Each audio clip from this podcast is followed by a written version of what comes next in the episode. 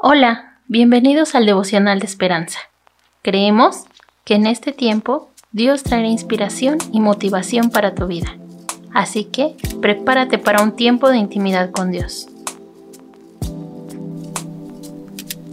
30 de mayo. Hacer lo que sea. Pues, ¿quién comerá y se regocijará separado de él? En una película, un autoproclamado genio vocifera sobre el horror, la corrupción y la ignorancia y la pobreza del mundo, declarando que la vida es despiadada y absurda. Si bien no es un concepto inusual en el cine, lo interesante es a dónde nos lleva.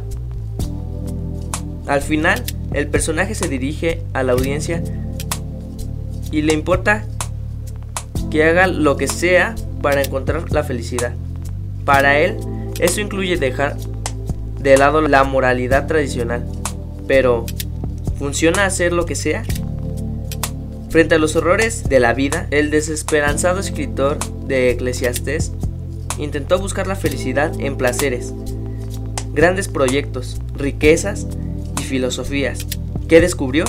Que todo es vanidad y aflicción de espíritu. Nada es inmune a la muerte, las fatalidades o la injusticia.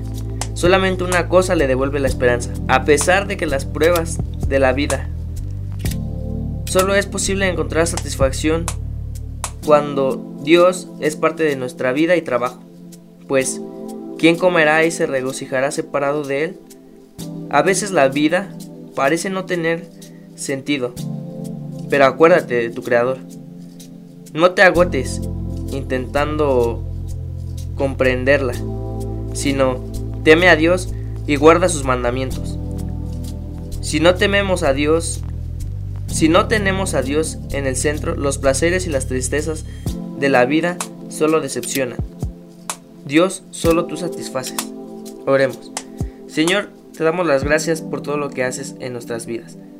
Sé tú, Señor, quien nos llene y que tu espíritu sea en nuestras vidas y seas tú acompañándonos a donde quiera que vayamos. Te damos las gracias en el nombre de Jesús. Amén. Esperamos que hayas pasado un tiempo agradable bajo el propósito de Dios.